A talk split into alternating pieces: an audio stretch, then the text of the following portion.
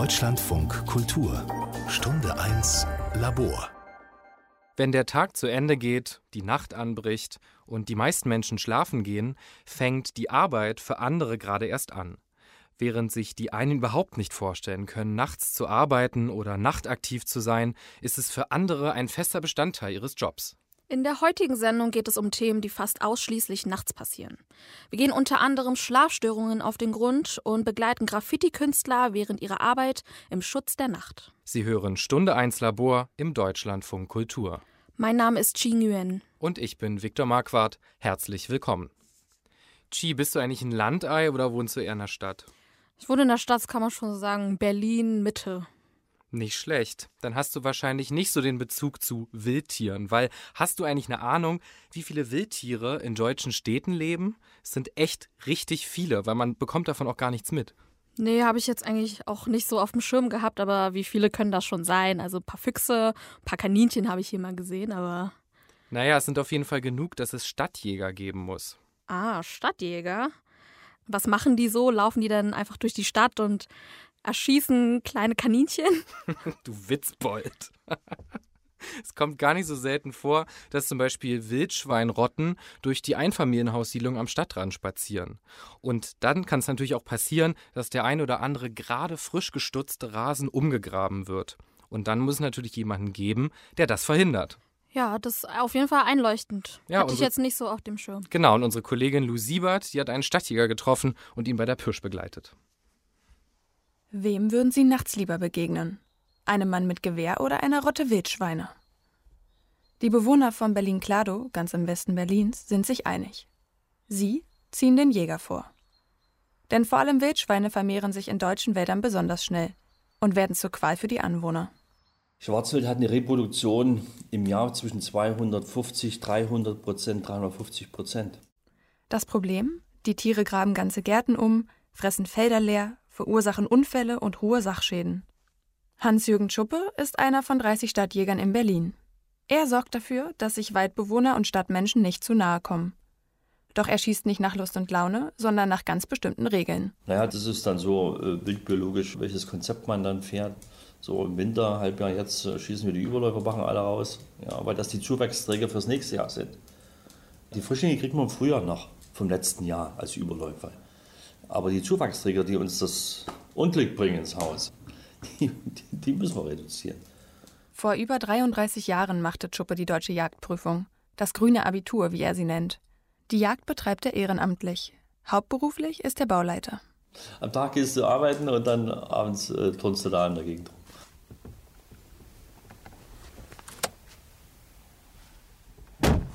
Tschuppe parkt seinen Wagen an einem Waldstück am Rande der Wohnsiedlung. Dann holt er Gewehr und Fernglas aus dem Kofferraum. Lautlos und mit ruhiger Hand lädt er das Gewehr mit einer länglichen goldenen Patrone. Damit haben wir noch mehr Chancen. Doch auch sein Nachtsichtgerät ist wichtig für die Jagd. Da können wir sofort erfahren, ob die da sind oder nicht. Ja. Also das ist schon Technik, die heute zur Verfügung steht, das ist schon perfekt. Ja. Da kann man also viel effektiver was machen und vor allen Dingen viel Zeit sparen. Dann geht es in den Wald. Mit seinem Nachtsichtgerät sucht der Jäger das dunkle Dickicht nach Wildschweinen ab.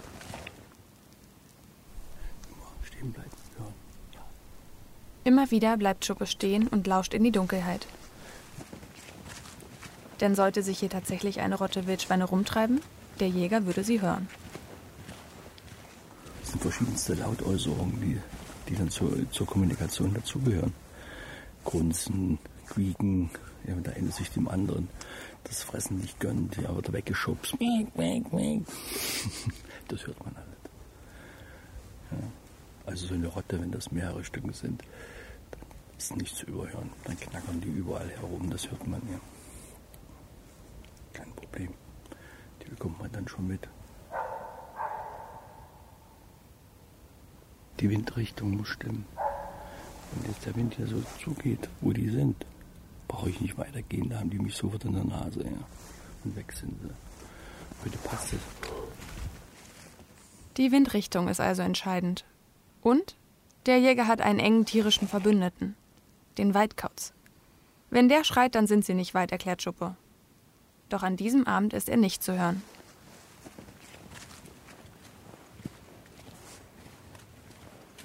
In einem anderen Waldstück, nur wenige Minuten entfernt, kann der Jäger im Dickicht schließlich eine Rotte ausmachen. Durch das Nachtsichtgerät zeichnen sich in sattem Digitalgrün mehrere Wärmefelder ab. Also legt Schuppe sein Gewehr an und schleicht tiefer ins Dickicht hinein.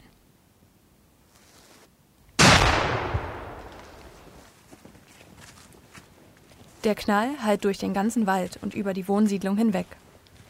Doch es scheint hier niemanden zu stören. Die Anwohner kennen das, erklärt Schuppe. Ich habe mich langsam rangepirscht und die waren ja unmittelbar, die Frischlinge waren ja oben auf dem Berg, kurz vor der Schule. Die waren starke Frischlinge, so 30 Kilo, haben die bestimmt gehabt. Und die anderen kamen, da war auch eine weißbunte dabei, und die kamen jetzt hier unten, hast du gehört, durchs Unterholz. Ich dachte, und das erste Stück, was hier rüberkommt, aus dem Unterholz, weil das vor dem Berg dann ist, wo ich schießen kann. Dann habe ich geschossen, ja. Hat gepasst. Nur wenige Meter entfernt liegt die tote Wildsau. Sie hat bestimmt 80 Kilo. Nun fängt die richtige Arbeit an. Wer ein Tier erlegt, muss es auch in derselben Nacht noch abtransportieren und versorgen. So ist der Bauchraum geöffnet. Ja, schön fett, wa? Die hat was vorgehabt. Du musst es aufbrechen, versorgen, das Stück, ja, dann musst du in die Kühlkammer fahren, musst es reinhängen und und und, dann bist du zurück. Dann kannst du immer noch nicht gleich, dann musst du es auch erstmal verarbeiten. Er setzt sich beim Glas Bier oder ein Glas Wein oder ein Glas Wasser was auch immer, setzt sich hin, um das zu verarbeiten und dann kannst du, dann findest du ein paar, paar Stunden Schlaf. Das passiert alles. Also damit muss man natürlich rechnen. Wer Stadtjäger wird, entscheiden die Behörden. Sie sprechen gezielt Jäger an, die sie für erfahren und geeignet genug halten. Denn Sicherheit und Verantwortung spielen bei der Stadtjagd eine besondere Rolle. Der Schuss muss sitzen. Er darf nirgendwo in Wohngegenden abprallen. Ein guter Jäger ist also, wer lieber einmal mehr den Finger gerade lässt, als ihn einmal falsch krumm zu machen, erklärt der Jäger. Es ist 1.30 Uhr und für Tschuppe geht der Tag zu Ende. Ja, genau wie die Wildschweine sind auch die Jungs von Chilmer Berlin nachts unterwegs. Wie, graben die auch die Vorgärten um oder was? Nee, zum Glück nicht. Ähm, das ist eine Street Art Gruppe, die aus sechs Leuten besteht und seit zwei Jahren Berlin mit Graffiti ein bisschen bunter macht. Unsere Kollegin Saya Seidemann war mit Stefan und Björn von der Gruppe unterwegs und war bei ihrem ersten Stencil dabei. Stencil. Also ich bin jetzt nicht so der Graffiti-Experte im engeren Sinne, aber davon habe ich irgendwie schon mal gehört. Sind nicht diese Kunstwerke von Banksy auch Stencils? Ja, genau. Ähm, Stencils sind keine klassischen Graffitis, denn ähm, bei Stencils sprüht man das Graffiti mit einer Schablone auf die Wand. Ah, verstehe. Das Jahr ist 1,69, trag Callaway Caps, wir drehen Joints, trinken Schule und dann Schnaps auf Ex. Meine Hände sind fleckig, wovon kommt das? Overkill Caps. Der geht immer so außenrum.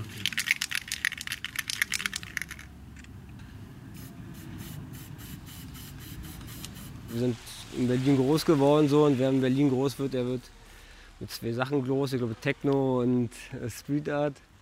Genau, und jetzt vor zwei, drei Jahren haben wir uns, saßen wir glaube ich zu dritt mal auf, einer Bank in Rummelsburg und haben überlegt, ja irgendwie müssen wir auch was machen. Dann haben wir angefangen Sticker zu machen und genau, dann sind ein paar mehr Leute noch dazugekommen und dann waren wir zu sechs.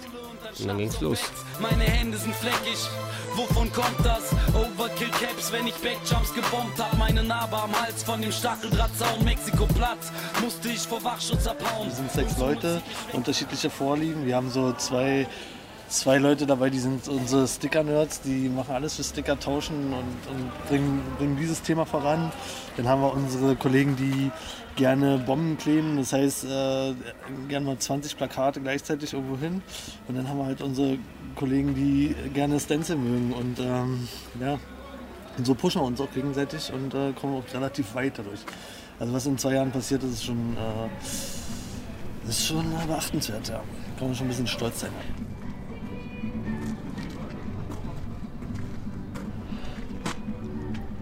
Wir sind jetzt keine straffe Organisation oder so, sondern wir sind eben sechs Freunde, die das zusammen machen. Und wenn Sachen anstehen, wir haben jetzt zum Beispiel ein paar Pullover gemacht, ähm, dann müssen ein paar Sachen organisiert werden, dann machst du das auf Zuruf. So, wir treffen uns halt ein, zweimal im Monat und besprechen die Dinge dann. Und dann, wer Bock hat, der, der kümmert sich. Und ja, genau, und es läuft eigentlich gut.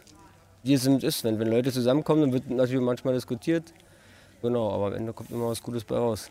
In Köln warst du Streber, in Hamburg Klassenbester, in Berlin lernst du chillen im 100. Semester.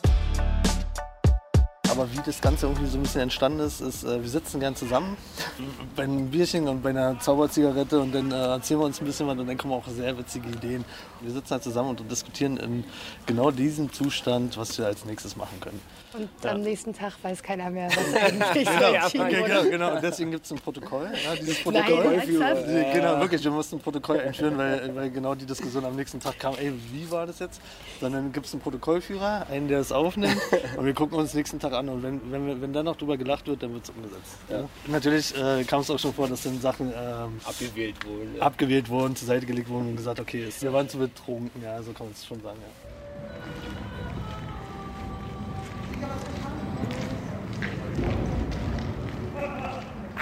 Gibt halt so Eingebungen, die jeder mal hat und dann wirft er einfach irgendwie ähm, ein Bild in die Gruppe und sagt so, ey, wie sieht's denn aus? Ähm, hier Sticker-Idee, T-Shirt-Idee, Plakat-Idee, was haltet ihr davon? Und dann wird halt diskutiert äh, oder gar nicht darauf reagiert oder das wird halt abgetan, so von wegen, nee, ist irgendwie nicht umsetzbar.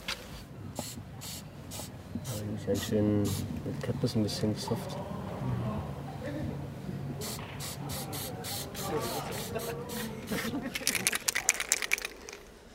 Sieht aus wie Luckman. Die Botschaft, die wir natürlich äh, mit unserer Kunst versenden, ist, äh, dass die Legalisierung von Cannabis ein Stück weit vorangetrieben wird. Aber wir sind jetzt keine politische Vereinigung, werden keinen Marsch anführen, sondern wir, wir haben ein Statement, ja, das, haben wir und am, am meisten haben wir halt Spaß und das ist bei uns, uns im Vordergrund. Just Dope, Just Choke, Just Kunterbunt. Just, Just, Berlin bleibt Untergrund. Das ist Berlin, der Grafiker im Team sozusagen und äh, kümmere mich darum, dass, äh, dass das nachher komplett umgesetzt wird. Ne? Wir diskutieren immer rege, würde ich sagen, lang auch und äh, sind uns oftmals nicht einig, weil wir wirklich viele Charaktere sind, die sich auch gerne mal durchsetzen. Also es ist mein Beruf, meine Berufung und ich mache es noch als Hobby. So.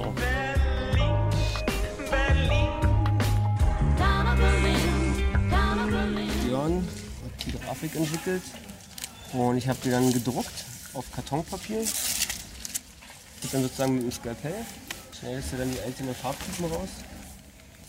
Als Stencil machen wir jetzt noch nicht so häufig, aber wollen wir auf jeden Fall auch ein bisschen mehr machen. Drei Stunden ich an dem Ding geschnitten. Ah, gut, das Berlin ist leider. Aber gut, warte mal, das wird noch besser. kommt ja nochmal rein. Ein bisschen was holen wir zurück, ne? Die Idee zu dem Motiv gab es schon länger, weil wir noch gar nichts so, so richtig politisches gegen rechts gemacht haben sozusagen und wir das schon lange irgendwie vorhatten. Aber alles, was uns eingefallen ist, war irgendwie Quatsch. Und genau, und vor kurzem ist uns dann das Motiv gekommen und war jetzt eine super Gelegenheit, das mal auszutesten. Es spiegelt eigentlich alles ganz gut wider. Also wir lieben Street Art und hassen alles, was so diese ganze rechte Scheiße da ist.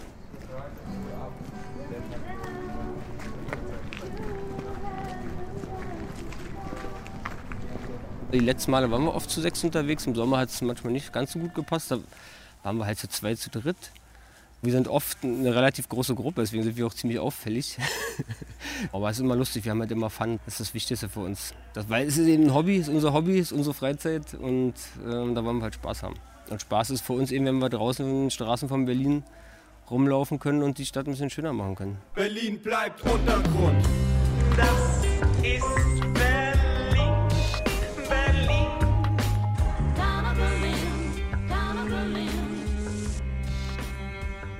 Und wenn Sie sich die Kunstwerke anschauen möchten, finden Sie diese auf Instagram unter chillmalberlin.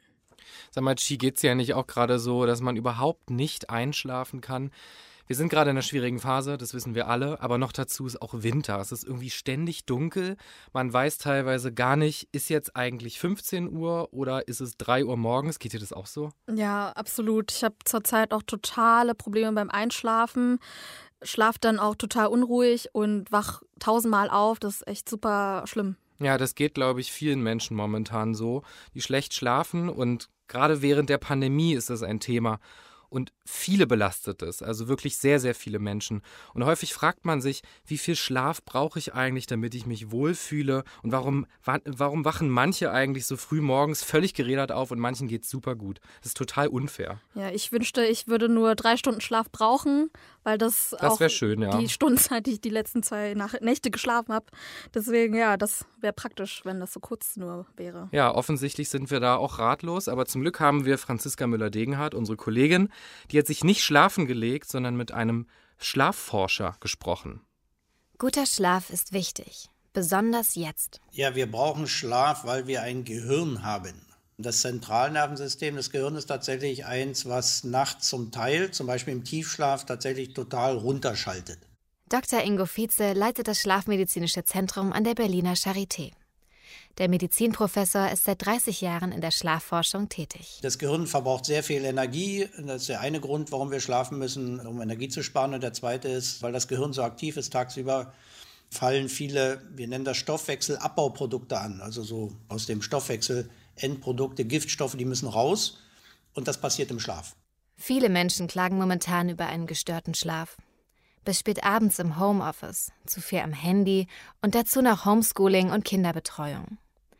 Aber eigentlich berge der Lockdown auch eine Chance für unseren Schlaf. Weil ja zum Beispiel Pendelzeit wegfährt und was auch immer, einfach eine Stunde mehr Zeit dem Schlaf geben kann. Aber dazu gehört sehr, sehr viel Disziplin. Denn was uns den Schlaf kürzt, ist tatsächlich das abends lange wach bleiben. Das geht ja schon bei den Jugendlichen los.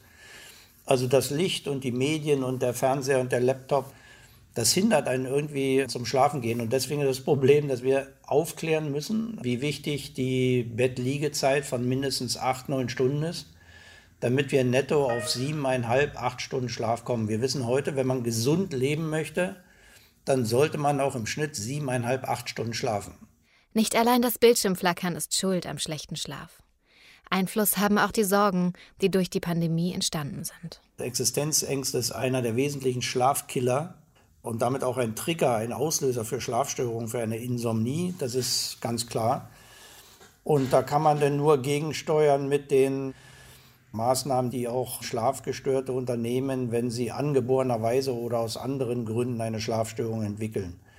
Und dazu gehört dann zum Beispiel, dass man, wenn man den ganzen Tag zu Hause vom Computer sitzt, sich auch mal bewegt, weil Bewegung fördert auch ein Schlafhormon dass man sich ordentlich ernährt, also abends nicht zu spät ist, aber auch nicht hungrig ins Bett geht, dass man keinen Kaffee mehr trinkt nach 18 Uhr und dass man abends sich ein Schlafritual aneignet und last but not least, dass man eine bequeme Bettumgebung hat oder Schlafumgebung mit Ruhe, Dunkelheit und Bequemlichkeit. Immer wieder hört man, dass Menschen in der Nacht häufig aufwachen. Evolutionär ist es wohl auch so vorgesehen, dass sich unsere Vorfahren so vor Gefahren schützen konnten. Heute gilt es als Zeichen für schlechten Schlaf. Doch ist das nächtliche Aufwachen weniger problematisch, als wir glauben. In der Schlafmedizin nennen wir die ganz kurzen Wachphasen, die so zwischen 1 und 3 Sekunden dauern, nennen wir Arousal, so kurze Wegreaktionen. Davon darf man 5 bis 20 in der Stunde haben. Die nimmt man meistens nicht wahr. Das Wachmachen, was man wahrnimmt, zum Beispiel, weil man sich dreht oder weil man kurz aus dem Traum wach wird oder wie auch immer, wenn man danach gleich wieder einschlafen kann, dann hat das noch keinen Krankheitswert. Aber die gute Nachricht für alle, die nachts häufig wach werden, wenn man immer sofort wieder einschlafen kann, dann ist eigentlich die Schlafwelt noch annähernd in Ordnung. Schlafgestörten wird von Laien gern empfohlen, einfach mal ein Schlaflabor zu besuchen und sich dort untersuchen zu lassen. Doch das ist einfacher gesagt als getan. Ja, auf der einen Seite würde ich ja sagen, jeder, der länger als vier Wochen ein Schlafproblem hat, soll sich an einen Experten wenden. Äh, auf der anderen Seite muss ich aber sagen, wo ist der Experte? Je nachdem, in welcher Stadt man wohnt. Man weiß, wo der HNO-Arzt und wo der Allgemeinmediziner, aber wo sitzt ein Schlafexperte? Wir haben in Deutschland schlichtweg keine niedergelassenen Schlafmediziner. Wir haben Schlaflabore, aber man möchte ja nicht an ein Schlaflabor primär, sondern man möchte ja einfach erstmal um Rat fragen. Und dieses Angebot fehlt in Deutschland. Deswegen das Erste, was man machen sollte, also wenn man länger als vier Wochen nicht mehr erholsam schläft, dass man sich informiert. Da gibt es zum Beispiel Bücher, da gibt es das Internet, da gibt es die Webseite der äh, Deutschen Schlafgesellschaft oder der Schlafstiftung. Toni Böker hat so ein Schlaflabor besucht. Der 32-Jährige leidet seit einiger Zeit unter Schlafstörungen. Doch er selbst hat gar nicht erkannt, dass er medizinische Unterstützung braucht. Das Gefühl hatte ich jetzt grundsätzlich so gar nicht. Das hatte meine jetzige Ehefrau. Äh, sie konnte nicht mehr schlafen, weil mein Schnarchen einfach sehr laut war. Schlafbezogene Atmungsstörungen, darunter fällt auch das Schnarchen, sind laut Ingo Vize die zweithäufigste Schlafstörung. Aber wie läuft das jetzt eigentlich ab in einem Schlaflabor? Also man meldet sich telefonisch an, dann kommt man so zwischen 21 Uhr und 22 Uhr da an, wird verkabelt, kriegt noch ein, zwei Zettel, die man unterschreiben muss, dass die einen filmen dürfen da und so weiter.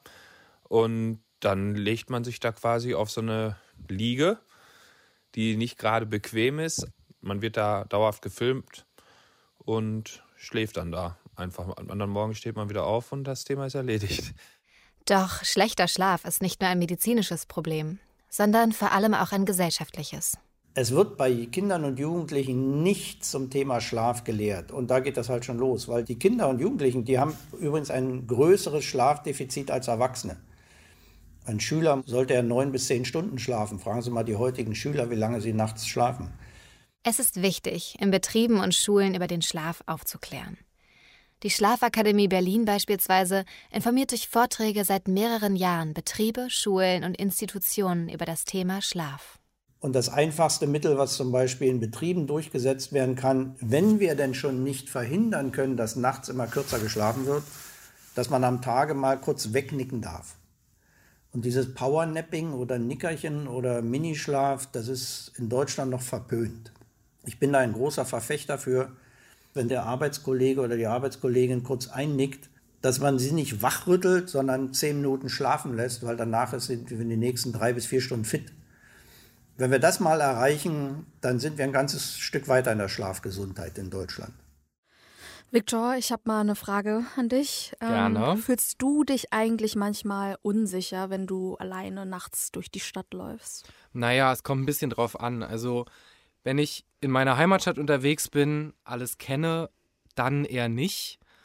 Wenn ich jetzt irgendwo bin, wo ich mich überhaupt nicht auskenne, dann kann es schon mal sein, dass ich mich äh, unsicher fühle. Aber eigentlich, nö, eigentlich bin ich recht sicher unterwegs, würde ich sagen. Ja, das freut mich natürlich für dich, aber so als Frau sieht es leider manchmal ein bisschen anders aus. Ähm, ich kenne viele von meinen Freundinnen, die auch mal ihren Schlüssel zwischen die Finger klemmen oder auch Pfefferspray dabei haben, einfach um sich ja beschützen zu können. Ach krass, geht dir das auch so, wenn du alleine unterwegs bist? Naja, also ich fühle mich schon oft eher unwohl, wenn ich wirklich komplett alleine dann irgendwo unterwegs bin. Auch wie du meintest, wenn ich mich nicht auskenne oder so. Und für manche mag das mit dem Schlüssel und Pfefferspray alles bisschen übertrieben klingen, aber ähm, jede dritte Frau in Deutschland wurde in ihrem Leben bereits auf der Straße sexuell belästigt, angegriffen und äh, oder verfolgt. Und da es heutzutage für alles eine App gibt, gibt es auch seit 2015 die App Wayguard, ähm, die für mehr Sicherheit sorgen soll. Das klingt auf jeden Fall hilfreich, gerade weil es wirklich viele Gewaltverbrechen gibt. Und ich nehme an, dass du die App ausprobiert hast. Ganz genau. Kennen Sie dieses Gefühl? Sie sind nachts allein unterwegs, werfen immer wieder einen Kontrollblick nach hinten, um sicherzugehen, dass niemand ihnen folgt, vermeiden Blickkontakt. Sie wechseln vielleicht sogar die Straßenseite, um möglichen Konfrontationen mit Männern aus dem Weg zu gehen. Ja, leider kennen wohl eher Frauen dieses Gefühl der Unsicherheit. Für dieses Problem hat Albert Dahmen vom Versicherungskonzern AXA zusammen mit seinem Team und der Kölner Polizei die App Wayguard entwickelt. Wayguard begleitet Frau oder Mann in jeglichen Situationen und kann in brenzligen Fällen auch einen Notruf auslösen. Es ist so, dass bei einem Notruf man nicht direkt an die 110 verbunden wird, weil da es durchaus noch Schwierigkeiten gibt, den Standort automatisch zu übertragen. Man wird verbunden mit der Leitstelle von Wayguard. Das heißt, da sind Menschen, die geschult sind auf solch schwierige Situationen. Diese Leitstelle versucht dann telefonisch Kontakt aufzunehmen mit dem Nutzer. Wenn das stattfindet, versucht man die Situation zu klären. Und es gibt auch viele Situationen, wo es gar nicht notwendig ist, die Polizei einzuschalten, sondern wo man Menschen dann auch auf der einen Seite vielleicht beruhigen kann, auf der anderen Seite vielleicht auch helfen kann, eine sichere Unterkunft zu finden, in der Tankstelle, im Kiosk, wo auch immer. Und sollte das nicht ausreichen, wird in der Tat die nahegelegenste Polizeidienststelle angerufen und man übergibt dann den Fall der Polizei mit dem Standort der Person, mit einer Situationsbeschreibung und normalerweise fahren dann eben die Einsatzkräfte direkt raus zu der Stelle, wo irgendwas passiert ist. Bei gesundheitlichen Problemen kann man einen Notruf auslösen und den Standort übermitteln. Man muss sich jedoch nicht immer in einer Notsituation befinden, um die App benutzen zu dürfen. Möchte man sich zum Beispiel beim Joggen sicherer fühlen, kann man seinen Standort in Echtzeit mit der Leitstelle teilen. Man kann sich auch von Freunden begleiten lassen. Die App schickt dann eine Begleitanfrage an den Freund oder Freundin und übermittelt die eigenen Standortdaten, während man chatten oder telefonieren kann. Sollte niemand aus dem Freundeskreis verfügbar sein, kann man mit den extra dafür geschulten MitarbeiterInnen von Wager telefonieren. Ich glaube, dass es enorm wichtig ist, mit Menschen umgehen zu können. Das heißt, auf der einen Seite die Ruhe zu bewahren, um möglichst schnell herauszufinden, was passiert sein kann, was passiert ist. Menschen dann auf der einen Seite das Gefühl zu geben, ja, helfen zu können, weil wir haben auch Fälle gehabt, wo zum Beispiel der Notruf ausgelöst wurde, aber jemand gar nicht mehr in der Lage war zu sprechen. In so einer Situation muss man natürlich dann abwägen, was man macht. Und zum Glück hat der Leitstellenmitarbeiter den Notruf ausgelöst und die Polizei informiert und dadurch am Ende auch ein Leben gerettet. Wird die Polizei eingeschaltet, kann Wagard bei den Ermittlungen weiterhelfen. Aber nur, wenn die NutzerInnen dem ausdrücklich zustimmen. Wir hatten eine Rollstuhlfahrerin, die überfallen wurde. In der Situation hat dann auch die Polizei uns gebeten, zu unterstützen bei der Aufklärung des Falls, weil natürlich auch Anzeige erstattet wurde und man denjenigen gesucht hat. Und hier ist es in der Tat so, dass wir sowohl die Sprachaufzeichnung als auch die Positionsdaten nach Freigabe der Nutzerin, was uns wichtig war, natürlich dann der Polizei übergeben konnten. Als ich letztens um drei Uhr nachts nach Hause musste, habe ich Wagard das erste Mal ausprobiert.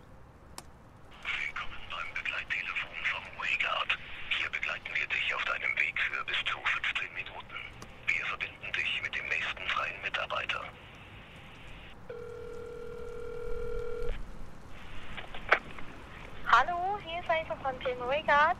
Hallo. Äh, die Wayguard-Mitarbeiterin fragt mich, wo ich bin, woher ich gerade komme und was ich sonst so mache. Ich erzähle ihr von Studium und Job, dass ich bei einer Freundin zu Besuch war und dass ich den Weg von der S-Bahn zu mir immer etwas unheimlich finde.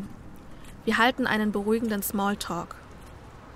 Als ich an meiner Haustür ankomme, verabschiede ich mich von ihr und danke ihr für die nette Unterhaltung. Auch wenn es mir etwas merkwürdig vorkommt, mit einer wildfremden Person zu telefonieren, der zehnminütige Fußweg erschien mir deutlich kürzer und es tut tatsächlich gut zu wissen, dass jemand da ist, der im Notfall zur Verfügung steht. Weißt du, was mir aufgefallen ist? Nee, was denn? Wir haben heute gar nicht über Corona geredet. Ah, stimmt. Ganz genau. Aber ich muss dir leider sagen, dass sich das jetzt ändern wird im nächsten Beitrag. Denn wir haben uns einmal angeschaut, wie es den Menschen mit der Pandemie geht, die nachts richtig hart arbeiten müssen. Ich war im Berliner Großmarkt und habe dort mit den Händlern gesprochen. Ach so, ich dachte eher, dass es denen gut geht, ähm, dass sie viel zu tun haben. Das hat man ja vielleicht an den ganzen Hamsterkäufen gesehen. Das dachte ich erst auch, aber tatsächlich haben die richtig krass zu kämpfen.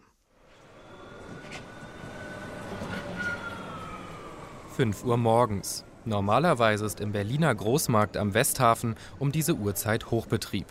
Händler und Gastronomen aus der ganzen Stadt kaufen ihre Waren ein. Doch die Realität sieht momentan anders aus.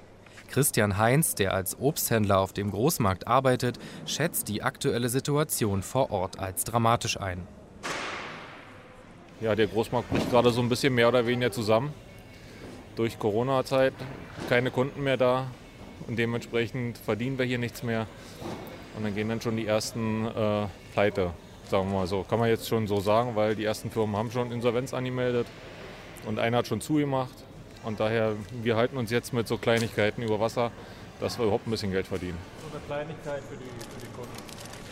Christian Heinz baut dort, wo normalerweise Tonnen von Obst auf Paletten übereinander gestapelt sind, einige Körbe auf. Diese will er an die wenigen noch übrig gebliebenen Kunden verkaufen. Nee, das ist äh, Fruchtexpress-Kunden, da kommt noch was anderes. Die bekommen noch einen großen Kalender wieder. Neben Obsthändler Christian Heinz beklagt auch Alp Piren den Rückgang der Käufer. Er arbeitet als Kommissionierer am Großmarkt. Also wir haben natürlich viel, viel weniger zu tun. Die Kunden bleiben ja weg hier in der Halle. An so Tagen wie heute ist es eigentlich brocken voll. Wie Sie sehen, es ist total leer hier. Auf die Frage, ob er Angst um seinen Job hat, antwortet er deutlich. Antwortet wohl auch stellvertretend für alle Kollegen im Großmarkt. Also wir haben natürlich Angst auch um unseren Arbeitsplatz. Da ja jetzt der Februar kommt, ist es dann meistens hier auf dem Großmarkt sowieso ein bisschen weniger zu tun als in den anderen Monaten. Und jetzt zur Corona-Zeit, wenn dann die Geschäfte auch noch zu sind, wird dann noch weniger zu tun sein. Also wir haben hier alle Angst, dass wir unseren Arbeitsplatz verlieren. Der Berliner Großmarkt im Ortsteil Moabit ist der größte seiner Art in der Hauptstadt, sowohl flächenmäßig als auch nach der Menge der Waren gemessen. Egal wen man auf dem Großmarkt an diesem Morgen fragt, niemand blickt hier rosig in die Zukunft. Ich würde behaupten, dass sich hier äh, zu Corona-Zeiten die Geschäfte um 70 Prozent verschlechtert haben. Und der Alltag, die fangen hier nachts um 0 Uhr an zu arbeiten, die Leute. Manche Tage fragt man sich, wozu man herkommt, weil es wird noch schlimmer werden. Prophezeit Einkäufer Stefan Reichert. Und dass das nicht nur eine Behauptung ist, sondern bittere Realität, bestätigt die Geschäftsführung des Großmarktes. Die Umsätze seien tatsächlich um 70 Prozent zurückgegangen. Stefan Reichert macht das am harten Lockdown in Berlin und seinen unmittelbaren Folgen fest. Gastronomie ist zu, die Hostels sind zu, die Bars sind zu, der Einzelhandel und dann geht sehr viel Ware wird verkauft übers Internet und der Einzelhandel hier selber, der wird sich noch weiter verschlechtern, der Großhandel ja. Dass der Handel mit Lebensmitteln auf dem Berliner Großmarkt so stark einbricht, könnte auch für die Versorgung der ganzen Stadt längerfristig zum Problem werden. Denn nicht nur die Gastronomie, sondern auch diverse Einzelhändler wie Obst- und Gemüseläden sowie auch Fleischereien beziehen ihre Produkte vom Berliner Großmarkt. Das hieße, wenn Christian Heinz seinen Handel dicht machen müsste, würde an anderer Stelle die Ware in den Geschäften fehlen. Hinzu kommt auch die Miete, die die Händler für ihre Verkaufsfläche im Großmarkt zahlen müssen. Bei so wenigen Kunden fällt es schwer, diese entrichten zu können. Wir haben sonst täglich 150 Kunden. Jetzt haben wir 35.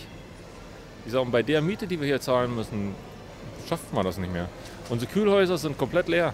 Wir haben nichts mehr da. Wir, wir, können jetzt schon Paletten einzeln hier hinstellen, weil wir so eine große Fläche, Freifläche haben, was sich eigentlich gar nicht rechnet bei so einem Unternehmen. Aber wenn wir keine Unterstützung bekommen und es noch weitergeht, dann sieht es für uns genauso schlecht aus. Dann war es das für uns auch, weil Januar, Februar sind eh schon tote Monate ja, dann wird es uns dermaßen hart treffen. Vielleicht überleben wir das bis März auch nicht. Dann machen wir auch zu. Der Großmarkt ist ein Unternehmen des Landes Berlin. Eigentlich steht der Senat in der Pflicht, dem Geschäft mit Subventionen das Überleben zu sichern. Zwar ist vom Bund die sogenannte Überbrückungshilfe 3 für Selbstständige geplant, doch diese deckt je nach Umsatzeinbruch maximal 90 Prozent der betrieblichen Fixkosten. Im Fall von Christian Heinz unter anderem die Standmiete. Wann die Hilfe beantragt und ausgezahlt werden kann, ist zurzeit noch unklar. Nicht enthalten sind zudem weder private Mietkosten, die Krankenversicherung noch Lebenshaltungskosten. Von den bereits angelaufenen November- und Dezemberhilfen wurden Händler wie Christian Heinz vom Gesetzgeber ausgeschlossen. So konnten viele, die die Hilfen dringend gebraucht hätten, von den Subventionen nicht profitieren und sind gezwungen, demnächst Insolvenz anzumelden. Christian Heinz hat einen eindringlichen Appell an den Berliner Senat. Helft uns. Erlasst uns Mieten, irgendwie Unterstützung, dass wir weitermachen können. Das war Stunde 1 Labor für heute. Die Sendung ist in Kooperation mit dem Masterstudiengang Kulturjournalismus der Universität der Künste Berlin entstanden. Mein Name ist Chi Nguyen. Und mein Name ist Viktor Marquardt. Und wir wünschen Ihnen noch viel Spaß im folgenden Programm von Deutschlandfunk Kultur und natürlich eine gute Nacht. Gute Nacht.